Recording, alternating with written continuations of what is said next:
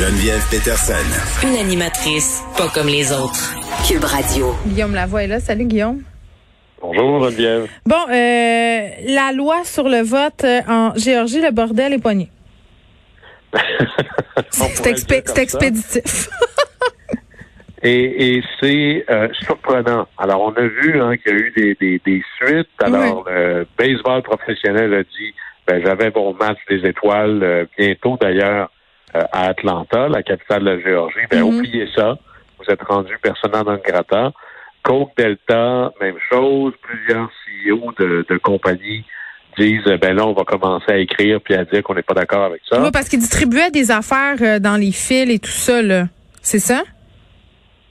Oui, c'est-à-dire que, mais plus que ça, sur une position de principe, on a en Géorgie une tentative délibérée de restreindre l'accès au droit de vote et ceux qui vont être les plus impactés sont bien sûr les adversaires des républicains. Mhm. Et là, un peu comme une espèce de citoyenneté corporative où, où les compagnies, les différentes corporations très importantes disent, ben, nous allons nous exprimer et nous allons publiquement dénoncer cette mesure-là.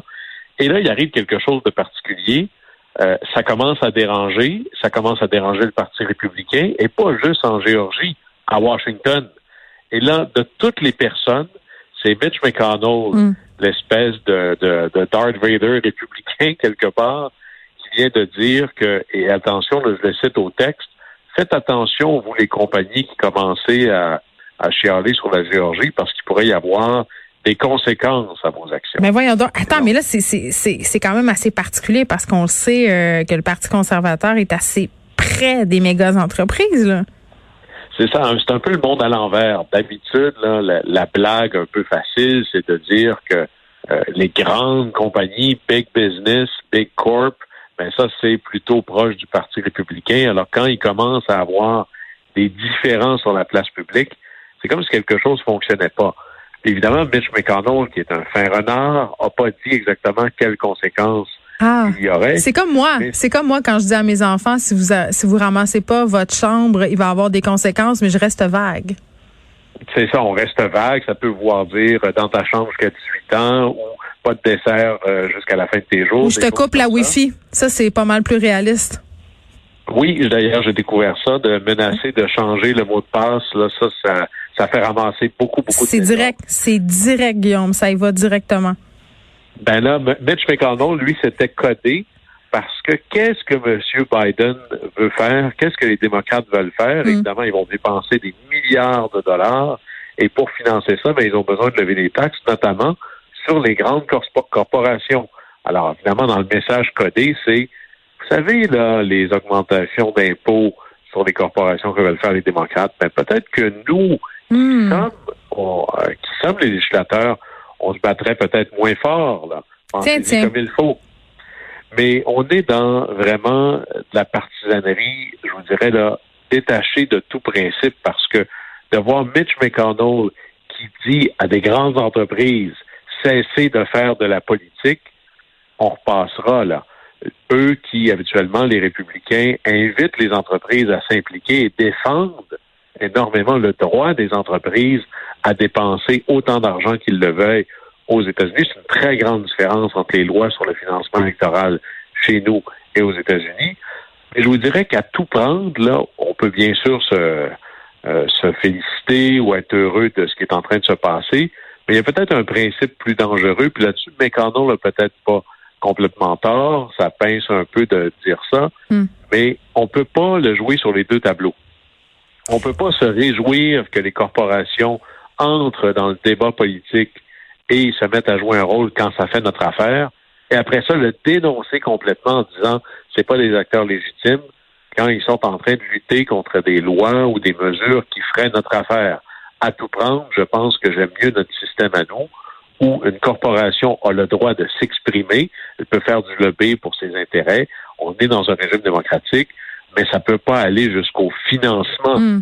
Dans le cadre électoral. Alors, à tout prendre, que la politique reste en politique et que les corporations restent dans le monde des corporations. Cette fois-ci, ça fait peut-être que McConnell a raison, mais à force de jouer cette espèce de débalancement complet entre un, un vote une personne, un vote versus un dollar, une expression, peut-être qu'à tout prendre, on est en train de perdre là-dedans. Bon, un autre chapitre de grandeur euh, et des confitures du capitalisme est en train de s'écrire. Euh, Guillaume, euh, Chine, Russie, États-Unis, euh, c'est très, très tendu. Il y a des gens qui parlent même d'une nouvelle guerre froide. Est-ce que c'est juste de dire ça? Il y a, il y a certains parallèles, ça c'est clair, avec un fossé croissant, la vision, les intérêts, la méthode entre la Russie et les États-Unis, entre la Chine et les États-Unis également. Puis on a vu que la réponse à ça, avec l'arrivée du président Biden, c'est une rhétorique beaucoup plus dure, le tranchée.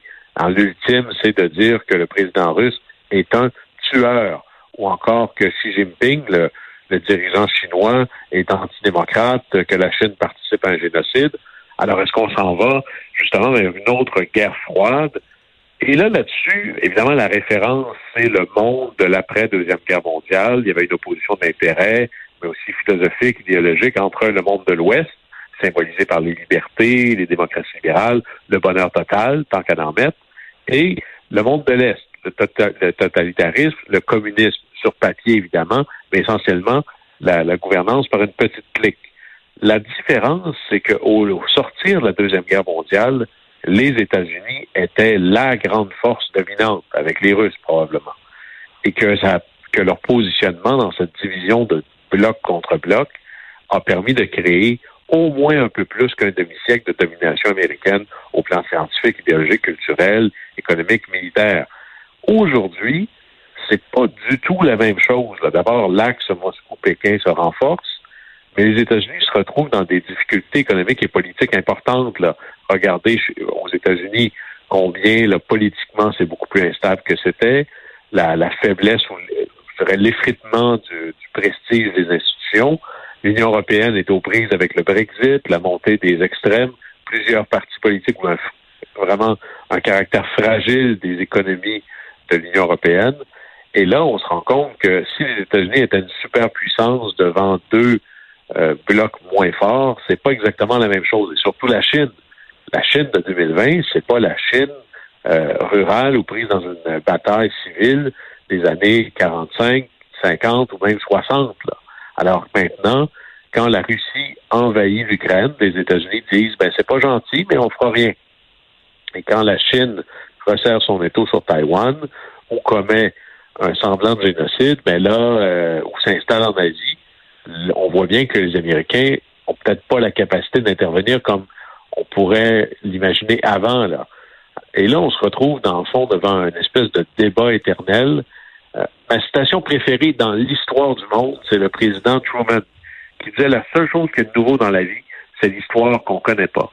Et là, on se retrouve dans un cadre où est-ce que il y a des crises, qu'elles soient sanitaires, économiques, militaires et autres. Et est-ce que les démocraties libérales, comme un système comme le nôtre, c'est un meilleur système qu'un système, euh, on pourrait dire, une dictature totalitaire, autoritaire? Il y avait ça dans le temps de la Grèce antique, de la Rome antique. D'ailleurs, à Rome, quand il y avait des crises, même à l'époque de la République, juste avant César, on nommait des dictateurs le temps de gérer la crise. Et pendant la Deuxième Guerre mondiale, d'ailleurs, juste avant, John F. Kennedy, c'était sa thèse de maîtrise en disant, face aux crises qui sont les nôtres, les démocraties sont testées. Est-ce qu'elles vont être capables de répondre aussi facilement ou efficacement aux crises que les régimes plus dictatoriaux. Parce que quand il y a une crise, on veut des décisions rapides, autoritaires, directes. C'est pas exactement le propre d'un débat d'urgence au Parlement, là. Alors, c'est, c'est, plus que l'opposition entre les États-Unis, la Chine et la Russie. C'est aussi une bataille pour, je dirais, la conscience ou l'idée qu'il y a un modèle plus fort que l'autre, supérieur à l'autre. Il va falloir que les démocraties libérales, l'Europe, euh, les États-Unis, le Canada, bref, l'Ouest, démontrent qu'il n'y a pas d'équivalence morale, que la démocratie libérale mm. reste, même en période de crise, le meilleur modèle pour passer par-dessus les difficultés. Et ça, cette idée de montrer qu'il y a une compétition face à notre modèle, c'est peut-être ce qui va ramener notre modèle à quelque chose de plus sensé. Une des choses qui a empêché les dérives, je dirais, du modèle capitaliste, c'était la menace que si jamais on l'échappait, ça tomberait du côté des communistes. Et la fin du monde communiste a peut-être nous a fait perdre un peu un esprit de compétition et ça nous a peut-être empêché d'avoir certains garde-fous qui ont gardé le modèle, je dirais, dans une voie de passage bien plus acceptable dans les dernières années. on va voir la suite. Très bien, Guillaume, à demain. Au plaisir.